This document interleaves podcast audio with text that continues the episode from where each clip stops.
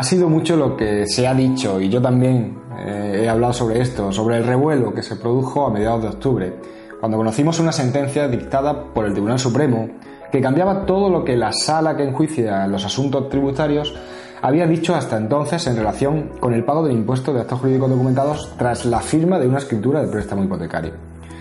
Sin embargo, mm, dado que ya os he hablado de esas sentencias, de que al día siguiente el presidente del Tribunal Supremo decidió eh, que había que reunir a todos los jueces para decidir sobre este asunto en un pleno que se celebró a inicios de noviembre, de que ese pleno acabó con la decisión por 15 votos a favor frente a 13 de volver a determinar que el impuesto lo debe pagar el particular. Y también de la modificación que poco después aprobó el gobierno en relación también con el pago de este impuesto, creo que ya que por fin conocemos el contenido de la nueva sentencia que votó ese pleno, debo comentárosla. Y eso es lo que voy a hacer hoy, hablaros de esta sentencia, una sentencia de casi 80 páginas y de las que unas 60 páginas son votos particulares de los magistrados que votaron en contra. Así que quédate y comienzo a hablarte de todo esto.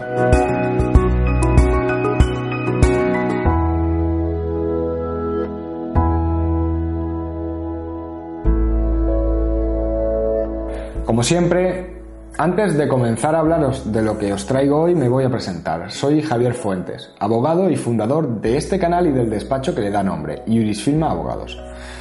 Dicho esto, como he avanzado al principio, hoy os voy a hablar de la sentencia en sí, de la que hemos conocido su contenido hace pocos días. Esa sentencia que ha sido dictada por el Pleno del Tribunal Supremo sobre el impuesto de actos jurídicos documentados y que fue aprobada con la votación a favor de 15 magistrados frente a 13. La sentencia que ha derivado de esa convocatoria express que se produjo nada más conocer que se cambiaba el sentido de la jurisprudencia que hasta entonces conocíamos sobre quién debía pagar el impuesto. Su consecuencia ya la sabéis. Todo lo que dijo el Supremo en esa sentencia, bueno, en esas sentencias, porque fueron tres las que se dictaron con contenido idéntico, el 16, 22 y 23 de octubre, quedó en papel mojado porque esta nueva sentencia vuelve a determinar que el obligado a pagar este impuesto cuando se otorga una escritura de préstamo hipotecario es el particular, el prestatario y no el banco. El motivo que da es muy sencillo, porque realmente esta sentencia lo que hace es recordar todas las sentencias que se habían dictado antes y volver íntegramente a las conclusiones que se daban en esas sentencias esas conclusiones es que no se puede entender este tipo de contratos en que se firman en un documento único como eh, dos negocios jurídicos, que serían de un lado el préstamo y de otro la constitución de una garantía de hipoteca en favor del banco. Esa división en dos es la que sirvió al Tribunal Supremo en esas últimas sentencias de octubre para variar su postura ya que al entender que de un lado está el préstamo y de otro la hipoteca, y tener en cuenta además que este impuesto se paga precisamente porque se realiza una inscripción en el registro de la propiedad y lo que se inscribe es la hipoteca, pues eh, se debía tener como negocio principal, por lo menos a efectos del impuesto, a esa hipoteca. Sin embargo, ahora se vuelve a argumentar que el contrato de préstamo hipotecario no es la suma de dos negocios, sino uno solo. Textualmente habla de él como un negocio, un único negocio jurídico complejo. Y que esto hace que el único sujeto pasivo del impuesto, el único obligado a su pago, sea el prestatario. Ya que si el que debe pagar el impuesto es el que adquiere el bien o el derecho de que se trate, dice esta sentencia que, como hablamos de un único negocio jurídico, no puede hablarse de que existan dos, dos adquirentes, uno del préstamo y otro del derecho de hipoteca, sino que solo habría un adquirente. Y ese adquirente, dice,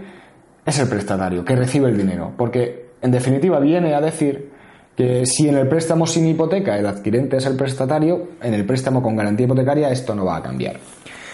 De esta forma, Haciendo esta interpretación ya no tendría importancia el hecho de que esas sentencias que conocimos en octubre anulasen el artículo 68.2 del reglamento que desarrolla la ley del impuesto y que era el que claramente decía que el prestatario, el particular, era el que debía pagar el impuesto en estos casos. Visto esto, realmente no hay mucho más que decir sobre el fondo de esta sentencia, porque como digo, se limita a volver a lo que ya había dicho en muchísimas sentencias anteriores a estas últimas del mes de octubre. Sin embargo, más que el fondo del asunto, lo que llama la atención de esta sentencia es, en primer lugar, el especial interés que tiene en tratar de justificar el hecho de que se haya tenido que reunir el Pleno para realmente desdecir lo que dijo la sección que dictó esas sentencias. Y también la cantidad de expresiones que usa para criticar y, bueno, tirar por tierra estas últimas sentencias. Esta reitera en muchas ocasiones que cuando se admitieron a trámite estos recursos, sabiendo además que ya había una doctrina más que clara sobre lo que opinaba el Tribunal Supremo respecto de este impuesto, eh, el motivo era la controversia que surgió de aquella primera sentencia que dictó la Sala de lo Civil en relación con la cláusula de gastos hipotecarios, porque en esa sentencia, que fue de finales de 2015, se afirmaba que el impuesto, tras anularse esta cláusula, tenía que pagarlo el banco. Pero esta sentencia también afirma que desde que se dictó la, de la Sala de lo Civil y hasta que se han dictado las que hemos conocido en el pasado mes de octubre, pues esa Sala de lo Civil ha cambiado de nuevo ese criterio y ha vuelto a decir que el impuesto, aunque sea un nule, esa cláusula de gasto lo tiene que seguir pagando el prestatario, el particular. Porque así lo había dicho además la Sala de lo Contencioso Administrativo siempre. Y con esto lo que viene a justificar ahora es que no tendría eh, que haber conocido de este recurso eh, la sala de lo contencioso, porque ya no existía controversia. Y por tanto no tendrían que haberse llegado a dictar esas sentencias que conocimos en octubre. Eh, literalmente dice, además, que no estaba justificado ese cambio de, jurisprudencia, porque viene a decir que la modificación de una jurisprudencia previa requiere no ya solo una motivación, sino asimismo una justificación de dicho cambio y que no cabe duda que las sentencias de octubre de esta sala cumplían con el requisito de la motivación, pero no en cuanto a la justificación. Sobre esto dice que no hay justificación porque ese cambio no está basado en una modificación de la norma ni de los hechos. Sin embargo, ahora me pregunto yo, si partimos de que cuando se reúne el Pleno la nueva jurisprudencia era la que se había establecido en estas últimas sentencias de octubre, Siguiendo ese argumento, ¿qué justificación tiene que de nuevo ahora el Pleno cambie esa doctrina? Realmente resulta absurdo, a mi modo de ver, que pretendamos que sólo cuando se modifican las normas o cambian los hechos se pueda modificar la jurisprudencia. Porque si esto fuera así, no habría justificación alguna para todos los cambios que se van produciendo a lo largo de los años con cualquier aspecto del derecho en las sentencias del Tribunal Supremo. Y esto no lo digo yo, esto también es defendido por esos votos particulares que se incluyen en esta sentencia.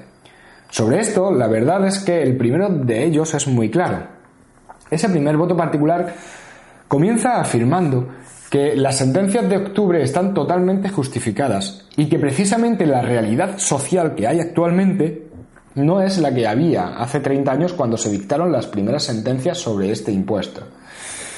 Eh, además, eh, dice que basta con ser conscientes de las novedades que se han venido produciendo en relación con los derechos de los consumidores o las sentencias que se han venido dictando por el Tribunal Supremo e incluso el Tribunal de Justicia de la Unión Europea para eh, entender que sí hay un cambio que justifica esta modificación de la jurisprudencia. Y sobre todo porque ese cambio que se produjo no es algo aleatorio, sino que esas sentencias de octubre están muy, muy fundamentadas y tienen argumentos muy sólidos. Pero, sobre todo, ese primer voto particular deja claro que la jurisprudencia debe evolucionar a lo largo del tiempo, sin que sea necesario que haya un cambio de la legislación, entre otras cosas, porque si cambia la legislación, la jurisprudencia que la interprete, lo que será realmente es una nueva jurisprudencia sobre una nueva norma. Y esto que dice ese primer voto particular, lo dice también el tercero de los seis votos particulares que hay en la sentencia. Al margen de todo esto, los distintos votos particulares que se incluyen defienden que la interpretación que realizó eh, el Tribunal Supremo en esas sentencias que conocimos en el mes de octubre era correcta y debía haberse mantenido en esta sentencia resuelta por el Pleno. Si bien existen matices entre los distintos votos particulares, sobre los efectos que debería tener esta, decisión, es decir, sobre si tendría que ser de aplicación retroactiva o debería limitarse en el tiempo. Sin embargo, eh, antes de despedirme, sí quisiera eh, resaltar algo que dice el magistrado Nicolás Maurandi en su voto particular, que es algo que además Eh, ya dije yo algo parecido en algunas de las grabaciones, por eso coincido totalmente con él, y es que uno de los motivos eh, de los, por los que discrepa de lo que dijo la mayoría de los magistrados es el siguiente. La confianza social en la Administración de Justicia es un elemento esencial para que el modelo de convivencia pues, no sea una mera proclamación retórica y se convierta en algo efectivo y real. Esa confianza queda gravemente quebrantada si después de un cambio jurisprudencial extensamente argumentado, el más alto órgano jurisdiccional del Estado lo deja sin efecto, sin justificar que sea un claro desacierto jurídico, en el breve espacio temporal de menos de un mes. Sé que todo lo que se expone en la sentencia es bastante complejo, porque al fin y al cabo se basan en muchos conceptos jurídicos que pueden resultar difícil de entender y bueno, al menos espero haber sabido transmitirlo y hacerlo más entendible. Bueno, con esto creo haber resumido lo que se dice en esta sentencia que tanta polémica ha tenido. Y también con esta grabación voy a despedirme de todos vosotros hasta el año que viene, en el que seguiré tratando de haceros más cercanos todos estos temas y seguiré tratando de explicar las distintas cuestiones pues que vayan surgiendo. Antes de finalizar, os digo, como siempre, que si te ha gustado y te ha resultado interesante, pues te pido que te suscribas al canal en la plataforma que más uses, YouTube, iTunes o iVoox. Y también os recuerdo la posibilidad de contactar directamente conmigo, algo que podéis hacer mediante el correo electrónico info.iurisfirma.es o a través del formulario de contacto que encontraréis en la web del despacho iurisfirma.es. Un abrazo muy fuerte a todos, felices fiestas y hasta el año que viene.